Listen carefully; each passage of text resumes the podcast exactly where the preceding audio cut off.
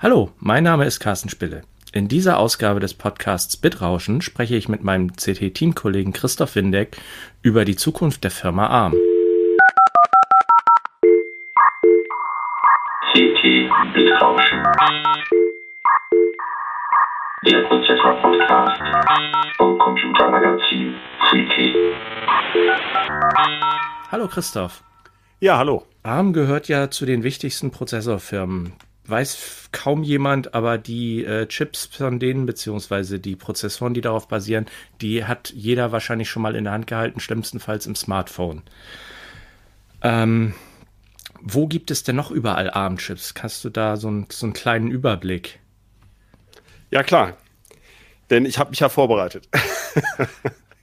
also ARM selber sagt, äh, letztes Jahr oder vergangenes Jahr wurden rund 20 Milliarden Chips weltweit verkauft, wo irgendein kleiner ARM-Kern drin steckt. Und das sind sowohl Rechenkerne als auch Grafikkerne. Also die machen auch ähm, Grafikprozessoren. 20 Milliarden, sagst du? Das ja. heißt also, rechnerisch hat jeder Mensch auf der Welt quasi drei ARM-Chips in Gebrauch. So ungefähr, ja. Und ähm, da merkt man schon, da es nur ungefähr 1,3 Milliarden Smartphones verkauft wurden, die müssen irgendwo noch drin sein, wo es noch viel, viel mehr von gibt. Und äh, das sind elektrische Zahnbürsten. Nein. ja, aber auch, ne? Auch, Tatsächlich genau. auch elektrische Zahnbürsten. Das heißt, es gibt noch ein, es gibt noch Chips, die sind noch viel billiger als Smartphone-Chips. Das sind Mikrocontroller. Das geht tatsächlich bei chinesischen Imitaten ähm, von, oder Imitaten ist falsch gesagt, wie sagt man das, chinesischen Alternativprodukten für westliche Chips geht das los bei 10 Cent oder sowas, so ein Mikrocontroller. Und äh, da ist dann aber vielleicht gar kein ARM-Kern drin, aber es gibt eben ARM-Kerne für Mikrocontroller auch, ähm, die in Chips stecken für unter, ich sage jetzt mal geschätzt, unter 50 Cent. Und in jeder Geldkarte, mhm. ich glaube, bei den Geldkarten, Bezahlkarten haben sie, das ist aber schon eine alte Zahl, sowas wie 20 Prozent Marktanteil. Davon hat ja jeder Mensch eigentlich fast eine, also zumindest in den Industrienationen oder auch mhm. mehrere. Ähm, überall da können eben diese winzigen Rechenkernchen drin sein, die da dann nur ganz einfache Funktionen berechnen. Aber ARM-Kerne gibt es mittlerweile auch noch stärker als Smartphone-Kerne. Zum Beispiel hat der weltweit stärkste Mikro, äh, Quatsch, Supercomputer, nicht Mikrocomputer, sondern Supercomputer. das genau hat auch Kerne und zwar richtig super starke und gleich 48 davon pro Chip. Äh, und es gibt mittlerweile auch Serverprozessoren. Also, und mhm. ARM ist natürlich in Satelliten und Waffensystemen und überall, wo man ähm, irgendwelche Rechenleistung braucht, hat ARM auch Chips dafür. Also auch im, nicht nur auf der Erde, auch im Weltall. Überall, wo Menschen irgendwie was hingeschickt haben, kann ja. man sagen, ja. Auch im Raspi zum Beispiel, Raspberry Pi, der beliebte Bastelcomputer, mhm. werden ja auch ein paar Millionen jedes Jahr verkauft, ist auch eben ein ARM-Design. Ähm, ARM entwickelt ja aber nicht nur CPU und Grafikkerne, ähm, die ähm, benutzen ja zum Beispiel Apple, Samsung, Qualcomm und so, ähm, sondern ähm, Mist. Jetzt müssen wir mal kurz einen Break machen. Jetzt bin ich hier nämlich raus. Ja, sag die Frage doch einfach nochmal. Ja.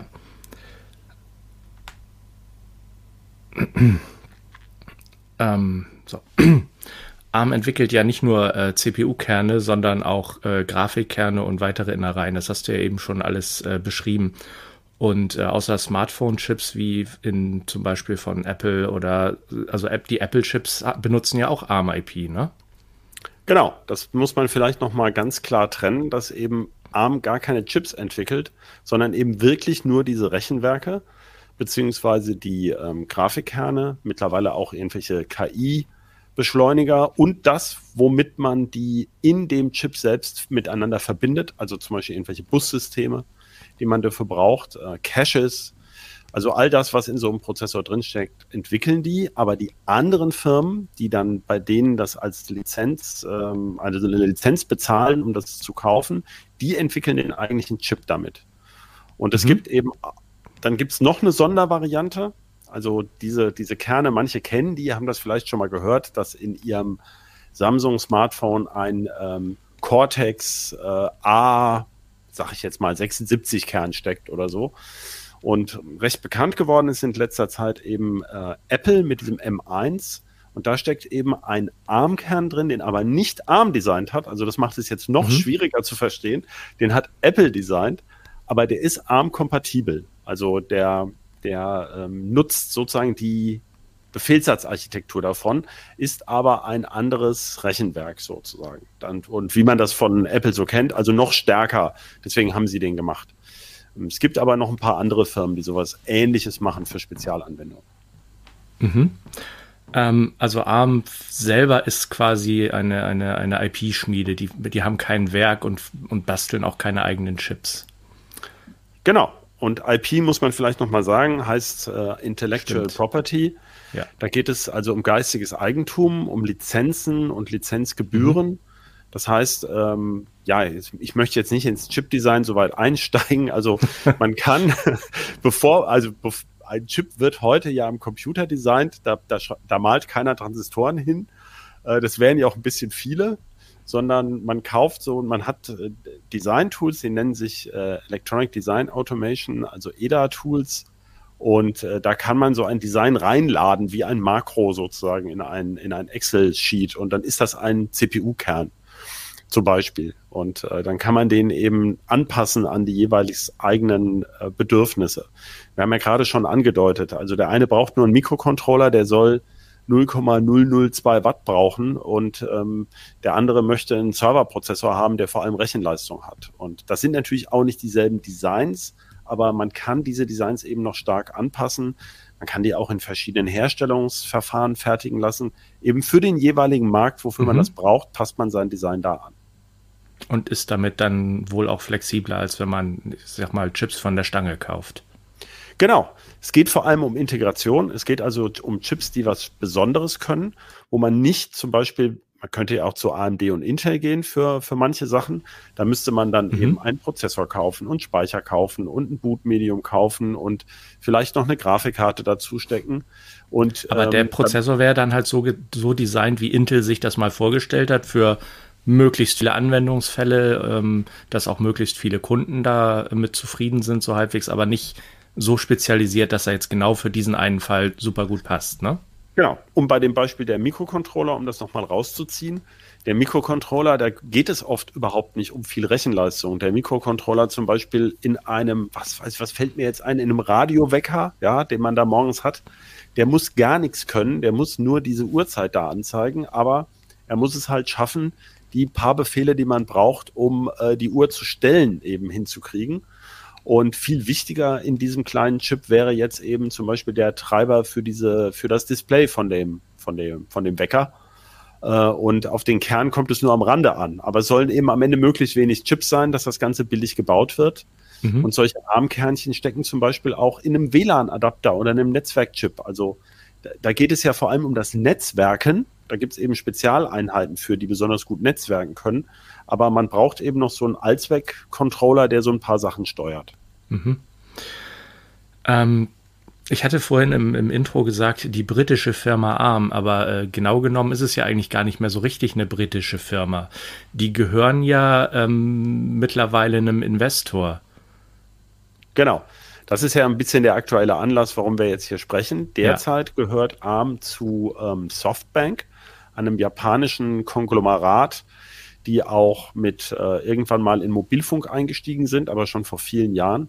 Und ähm, die haben sich 2016 die ARM Limited aus Cambridge, UK äh, einverleibt. Mhm. Und äh, ich glaube damals so 24 Milliarden US-Dollar umgerechnet bezahlt. Also Man hat damals eine ordentliche Summe eigentlich. Das ist ne? schon ein Sümmchen, ne? Ja. Also da geht es schon um Geld. Und man hat damals schon nicht so recht verstanden, was Softbank eigentlich mit denen will. Das also, wäre jetzt meine nächste Frage gewesen. Was, was will also ein Tech-Investor mit ARM? Genau, die haben das irgendwie, passte das in deren äh, Finanzportfolio. Hm. Aber Oder warum das billig so einkaufen, teuer verkaufen? Genau. Und ähm, jetzt wenige Jahre später, also 2000, wann ging das los mit Nvidia? Äh, 2020, 2020, ja. Wurde das bekannt? Knapp zwei Jahre her. Genau, Nvidia wollte dann ARM übernehmen und das ist jetzt kolossal gescheitert, obwohl Nvidia 40 Milliarden US-Dollar hinlegen wollte. Mhm. Also das mit dem günstig einkaufen und teuer verkaufen hätte dann ja ganz gut geklappt. Genau, das hätte sehr schön geklappt. Jetzt muss Nvidia, glaube ich, 1,25 Milliarden an Softbank trotzdem zahlen, dafür, dass sie es versucht haben. Und ähm, ja, der, der Deal ist geplatzt. Im, man weiß noch nicht so ganz genau warum. Also das sind ja, diese Investoren sind ja nicht gezwungen, alles offen zu legen. Aber es ist ganz klar, dass eben die sogenannte, das Scheitern der, der, also dass die Ablehnung durch Kartellbehörden weltweit eine Rolle spielt. Denn ja. wir haben ja nun schon lange erklärt, dass ARM wirklich in ganz, ganz vielen Chips drinsteckt, also mhm. bei ganz, für ganz viele Chip-Hersteller sehr, sehr wichtig ist, weltweit, also nicht nur USA, Europa, auch ähm, China, äh, äh, andere asiatische Länder und es gab eigentlich überall so ein bisschen Gegenwind. Und ähm, ja, jetzt wurde das erstmal abgebrochen. Und ähm, du sagst, es scheiterte an den Kartellbehörden. Es haben ja auch einige Stimmen aus der Industrie ein bisschen dagegen getrommelt, wahrscheinlich auch, weil sie Angst hatten, dass da ein übermächtiger Konkurrent dann heranwächst.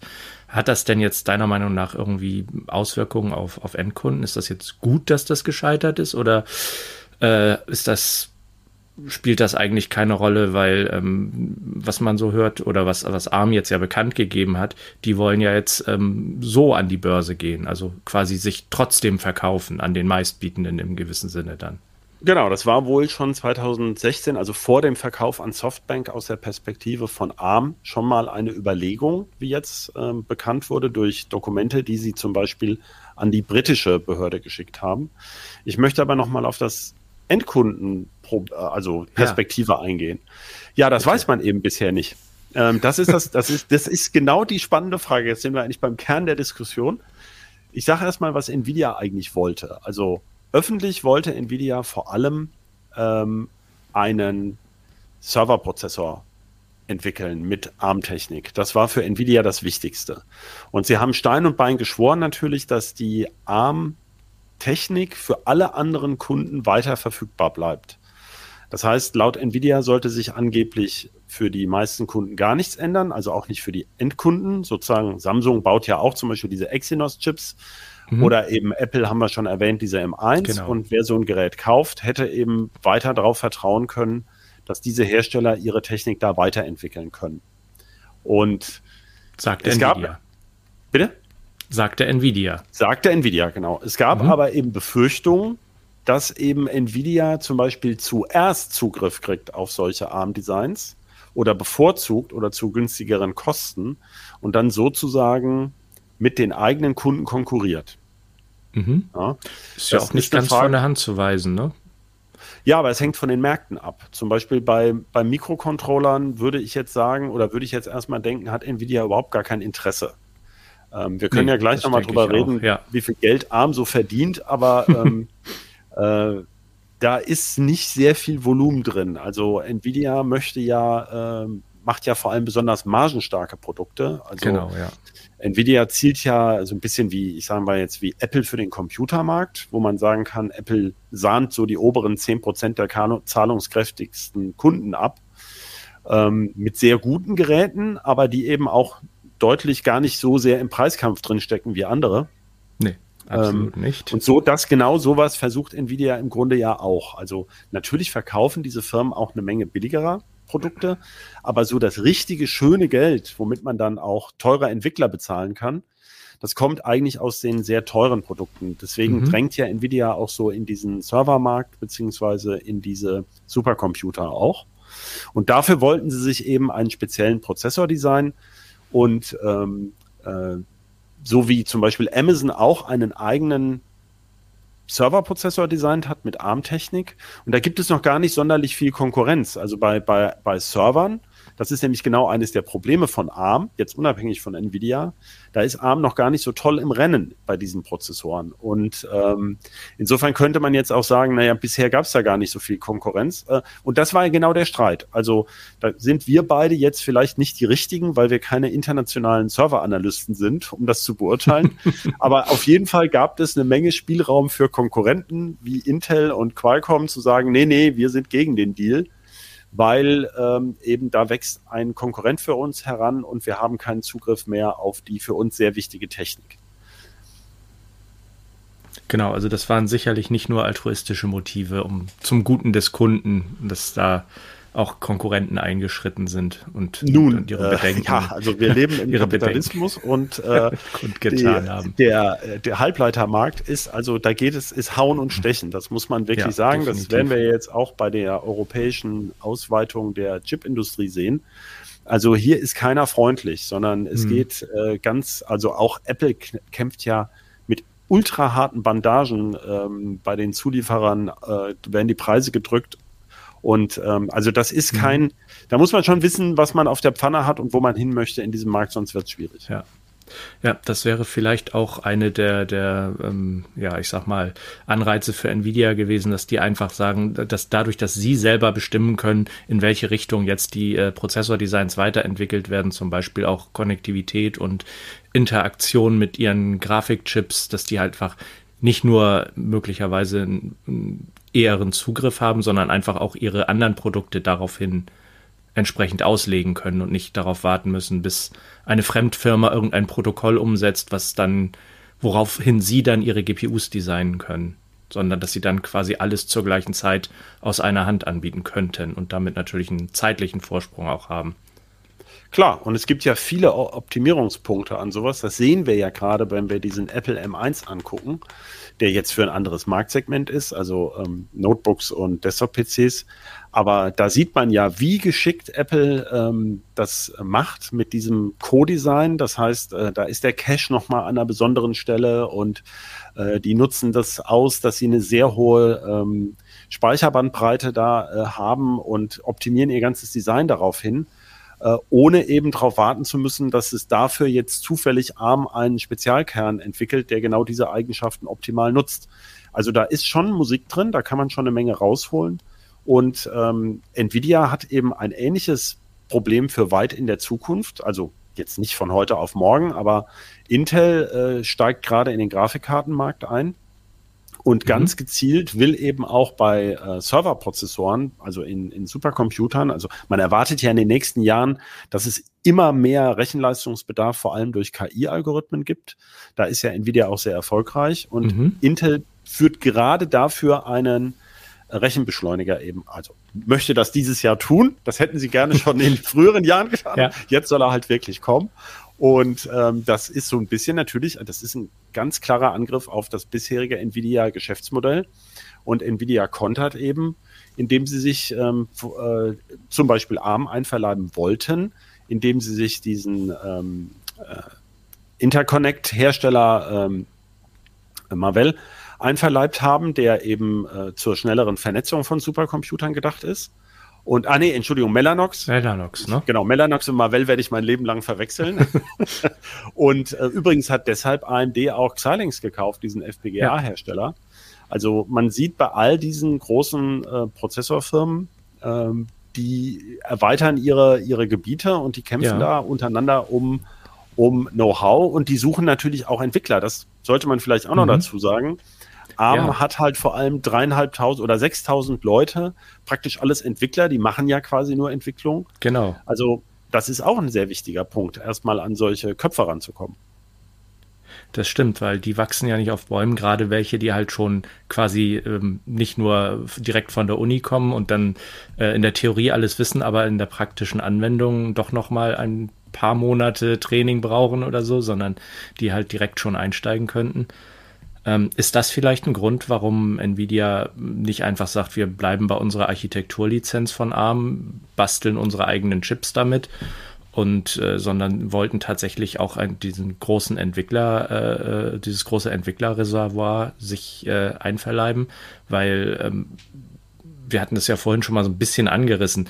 Für die ähm, Menge an Personal, also du hattest 6000 ähm, Köpfe gesagt quasi, die die ARM stark ist im Moment, ähm, machen die ja gar nicht so furchtbar viel Umsatz, oder?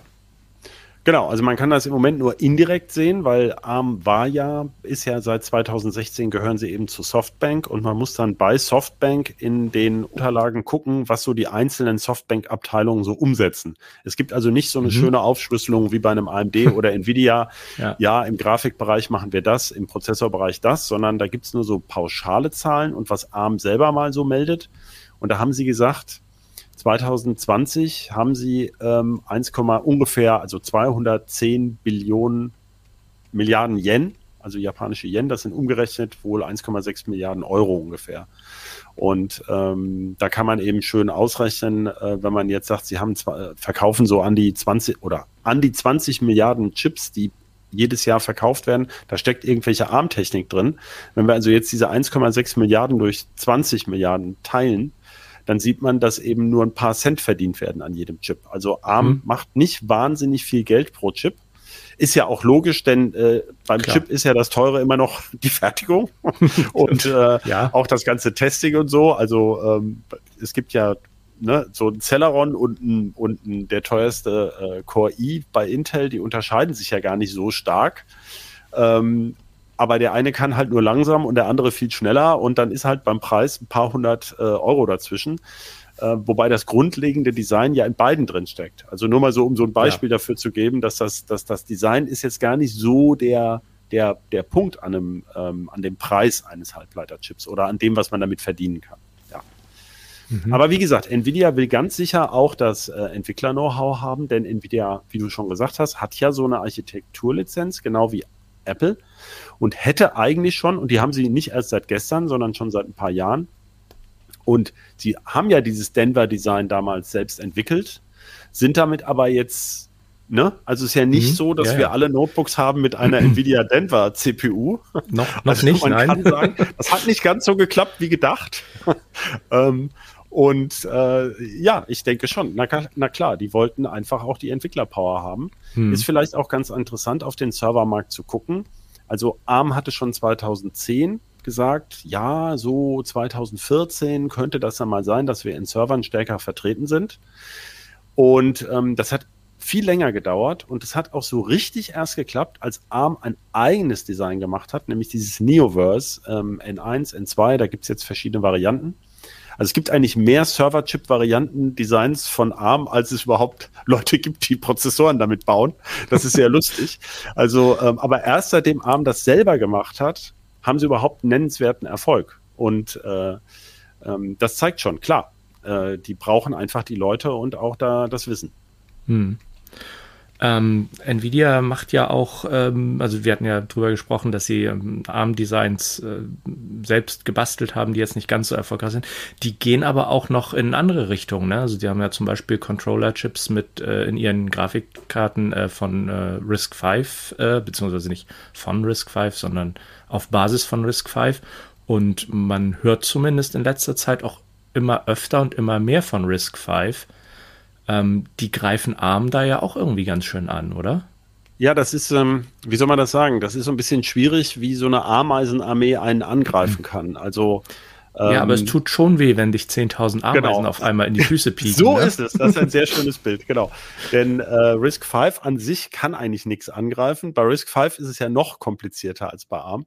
Bei Risk 5, da geht es ja um eine offene Befehlssatzarchitektur, die im Prinzip jeder einen Prozessor entwickeln kann, also einen Prozessorkern. Das mhm. heißt, hier sind wir noch eine Stufe vor dem, was ARM macht. Bei RISC. Also könnte ARM sich quasi das RISC, die RISC V IP nehmen und damit eigene ARM-Kerne designen. Äh, RISC V Kerne, genau. Die müssten dann auch RISC V heißen, aber ARM könnte mhm. das machen, natürlich. Genau. Und auch Intel könnte das machen und tut es, oder nee, tut es noch nicht, aber könnte im Prinzip. Ähm, man muss dann zwar auch an Risk 5 äh, gewisse Lizenzgebühren zahlen, wenn man wirklich den Namen Risk 5 draufkleben will, aber die sind im Vergleich zu ARM-Gebühren sehr, sehr gering.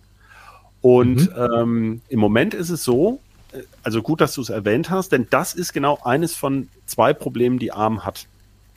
Also, wir haben schon gesagt, ARM ist jetzt nicht so wahnsinnig finanzstark im Vergleich zu anderen Prozessor, großen Prozessorherstellern.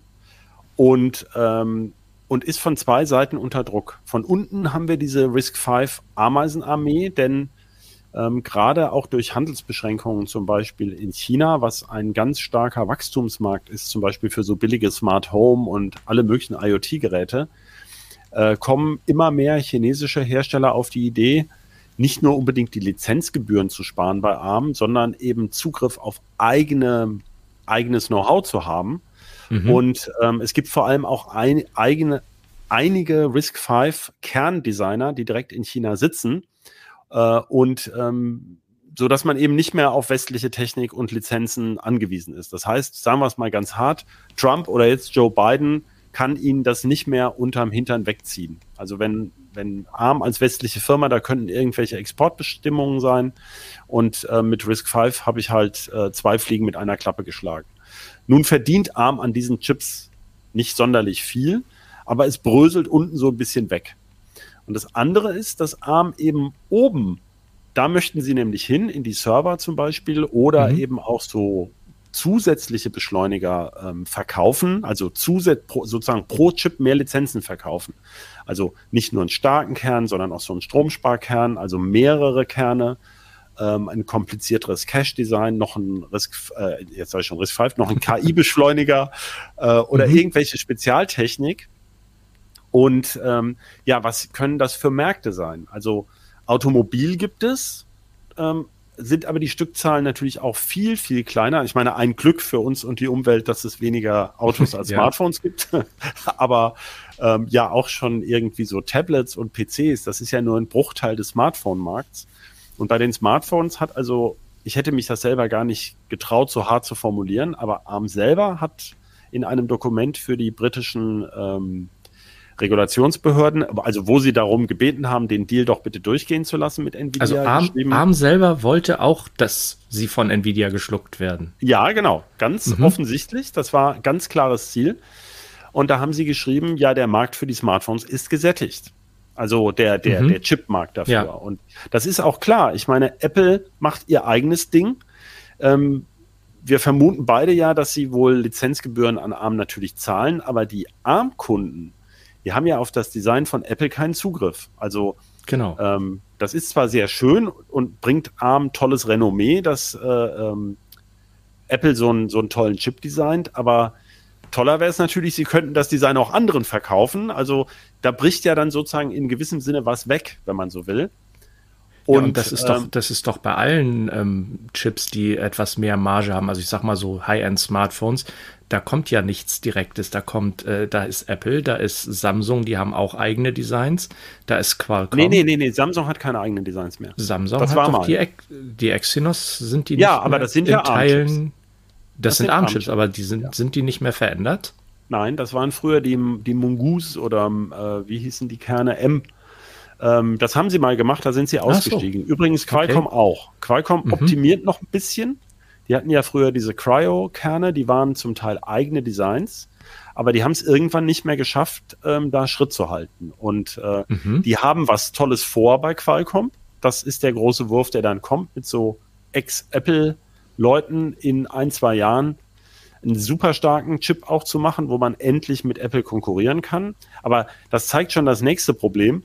Also, wenn ich natürlich mein, die wesentlichen Teile meines Chips bei jemand anders einkaufe, dann kann ich halt auch schwierig mit meinen Konkurrenten konkurrieren, weil die können ja dasselbe bei jemandem einkaufen. Also ja. gibt es so eine Tendenz, sich von den anderen abzusetzen. Ich meine, viele unserer Zuhörer, Zuhörerinnen kennen das vielleicht eher von AMD und Intel, wenn man das über die letzten Jahre so sieht. Das ist ja alles x86. Mhm. Und ähm, ja, AMD hatte jetzt fünf Jahre lang mit dem Ryzen einen super Lauf. Die hatten ein tolles Design ähm, wo Intel aus mannigfaltigen Gründen nicht hinterherkam. Haben jetzt, wir ja auch ein, ein zweimal schon thematisiert hier. Genau. Jetzt holen sie ein bisschen, jetzt holt, hat Intel zumindest erstmal ähm, aufgeholt, was die Performance betrifft, noch nicht bei der Effizienz. Aber die, die haben ja eigene Design-Teams und ähm, darum geht es ja gerade, dass man sagt, dass viele Käufer sagen, äh, ja, welcher Chip ist jetzt zum Beispiel der effizientere? Und wenn jetzt aber zum Beispiel MediaTek, Qualcomm und Samsung alle eben denselben ARM Cortex X1, X2 oder so einbauen, dann bei dem einen läuft er mit 2,93 und bei dem anderen mit 3,21 Gigahertz. Aber ansonsten geht es dann sozusagen mehr um das Smartphone. Deswegen ist das auch, die, die wollen ja gar keine eigenen Chips verkaufen, diese Firmen, sondern da geht es ja vor allem am Ende um die Smartphones, die damit bestückt sind, die besondere Eigenschaften haben weswegen zum Beispiel Qualcomm auch immer auf diesen Modems rumreitet ganz viel und so, also oder auf ihren digitalen Signalprozessoren für bessere Bildqualität. Ähm, das heißt, die heben eben gerade nicht diese CPU-Kerne hervor, die ja bei allen recht ähnlich sind, mhm. sondern eben andere Eigenschaften ihres Chips. Ja, und das ist so ein ja. bisschen, ist das, ähm, wie soll man sagen, wie man sich voneinander unterscheidet, ist Mhm. in so einem Markt eben etwas anders, als wenn es jetzt um reine CPU-Designs geht. Ja. Ähm, aber Qualcomm hatte, wo du gerade ähm, CPU-Designs ansprichst, äh, die haben ja auch tatsächlich noch äh, andere Hersteller aufgekauft, ne? beziehungsweise Designhäuser, die äh, sich mit ARM-Designs beschäftigt haben. Genau, das ist ja das, was jetzt als nächstes droht. Also Nuvia haben die sich genannt. Das sind ehemalige Apple-Designer. Warum diese Leute immer da bei Apple dann weggehen? Man würde ja denken, wenn man bei Apple auf der Gehalts, äh, auf dem Gehaltsniveau Prozessoren designt, Da hat Die man müssen- keine Sorgen mehr. ja, also entweder ist es ja das Ego oder sie meinen, sie haben noch eine super Idee. Die wollten ursprünglich einen Server-Chip designen mit sozusagen wieder ARM-kompatibel, aber auf ähm, äh, im Grunde so mit, mit höherer Effizienz und mehr, mehr Wumms pro Gigahertz äh, designen. Und dann wurden sie, ob das aber wirklich das end, endgültige Ziel war, also weil sie wurden ja relativ rasch von Qualcomm aufgekauft. Also, aber sie haben auf jeden Fall erstmal gesagt, wir machen, wir planen ein Server-Chip-Design. Und äh, diese Kerne oder dieses Team, wobei wir alle nicht wissen, wie groß das ist, ähm, das hat Qualcomm vor, wann war denn das? Anderthalb Jahren ungefähr? Zwei Jahren? schon ein bisschen her, ja. Hm? gekauft und möchte jetzt, ich glaube 2023, vermutlich, ich vermute mal in der zweiten Jahreshälfte, könnte eben ein, ähm, könnten die ersten Smartphone, vielleicht auch Notebook-Chips rauskommen mit diesem Nuvia-Design, also mit einem sehr viel besseren äh, ARM-Rechenkern, als Qualcomm bisher kann. Ähm, sozusagen Apple-inspired, also Mhm. und äh, die spucken natürlich jetzt alle große Töne und sagen, ja, wir sind dann mit Apple auf Augenhöhe, aber man weiß ja nicht, was Apple bis dahin aus dem, aus dem, ähm, aus dem Hut zaubert. Also das hat ja die ganze Zeit bei diesen Designs, da sagt ja jeder so früh wie möglich auf der CES im Januar, also da, da schlagen, mit dem Design schlagen wir natürlich alles mögliche dies und das und dann äh, die anderen bleiben ja nicht stehen normalerweise, also außer Genau. Intel, die es jetzt vier Jahre geschafft haben, stehen zu bleiben. Auch nicht so Äh, ganz freiwillig, aber Genau. mittler, mittlerweile bewegen sie sich ja wieder. Der, der Ozeandampfer hat äh, das Lenkrad eingeschlagen. Spuckt aber sehr große Töne, Pat Gelsinger jetzt auch und sagt, also Ja. AMD wäre jetzt schon im Rückspiegel und was weiß ich. Also das werden wir ja alles sehen dieses Jahr, wie, wie toll das alles funktioniert. Ja, das ist ja schon in der, in der Meme-Blase ein bisschen, hat das ja schon äh, zurückge, zurückgeschlagen auf ihn. Also da gab es ja schon Ja. ähm, lustige Allegorien drauf. Ähm, ja, was, wir hatten vorhin kurz drüber gesprochen, dass ähm, ARM jetzt, oder beziehungsweise Softbank ARM jetzt an die Börse bringen will. Ist für nächstes Jahr geplant, ne? Die Ja. haben jetzt auch schon den Chef ausgetauscht. Genau. Und ähm, Das ist interessanterweise jetzt ein Mann, der bisher bei Nvidia war. Wobei der bisherige äh, ARM-Chef auch bei Nvidia war, ne? Nein, nein, nein. Der, Der, war der René Haas. Genau, der, das ist der neue. Das ist der neue, achso. Okay. Aber trotz dieses Namens, wo ich dachte, der kommt bestimmt irgendwie aus, äh, was weiß ich, aus Deutschland, Österreich oder Schweiz oder so. Also er ist Amerikaner. Ich hatte das extra. also, zumindest ist er, Ja. man, man findet gar nicht so früh was über seine Biografie, so einfach, aber auf jeden Fall lebt er schon seit der Schulzeit oder Studienzeit in den USA. Also. Mhm, okay. Aber Simon Ähm, der ARM seit 2013 geleitet hat, das war so ein klassisches Eigengewächs. Also der war schon seit 1991 bei ARM. Und der hatte offenbar seine Zukunft an diese Übernahme durch Nvidia gekoppelt. Ja, Mhm. deswegen hat man jetzt da wohl den Chef gewechselt. Der hat jetzt andere Ideen und ähm, Du hattest ja vorhin zum Beispiel ausgeführt, dass äh, China ein, ein, ein, ein, ein Problemfaktor sein könnte, je nachdem, wie sich die internationale Situation so entwickelt, von wegen ähm, Exportbeschränkungen durch die USA, inwieweit die da bei ARM dann den, den Finger drauf haben. Wenn ARM jetzt an die Börse geht, kann das ja auch sein, dass das äh, ein chinesischer Investor dann kauft, oder? Na klar. Also die Frage ist halt, wie weit da im Vorfeld, also bei so einem Bestandteil eines solchen IPO, also Initial Public Offering für Aktien ist ja, dass man erstmal im, im Preisbuilding auch schon mit Leuten spricht. Also da sind ja so institutionalisierte Fonds immer äh, die typischen Verdächtigen, die halt sagen, äh, zu dem und dem Preis würden wir mal so und so einen Anteil nehmen. Und mhm. ich denke schon, dass es bei ARM sehr wichtig ist, ähm, sicherzustellen, dass das ähm, verteilt bleibt, der Besitz an ARM. Traditionell hatte zum Beispiel ähm, Apple immer einen größeren Anteil auch an ARM. Äh, die waren ja auch schon, die standen ja auch bei der Gründung von ARM schon an der, an der, an der Wiege sozusagen damals Apple. Und ähm, Intel nutzt auch sehr viel ARM, also in, in den ähm, Netzwerkchips von Intel ähm, und möglicherweise auch in Chipsätzen steckt was drin. Also es haben viele Interesse dran. Äh, ich glaube nicht, also der Börsenwert wird ja, der müsste ja schon irgendwie in dem Bereich von über 30 Milliarden US-Dollar zu liegen kommen.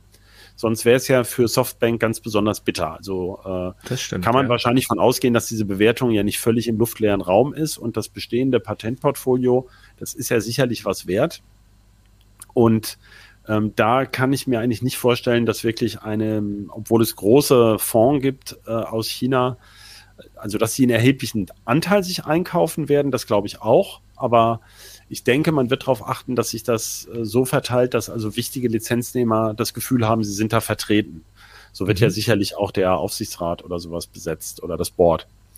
Ähm, also was sie vorhaben, das ist bisher, also das kann, kann man sich ja vorstellen, dass dieser ähm, Herr Haas sich jetzt erstmal natürlich nicht überstürzt äh, äußert.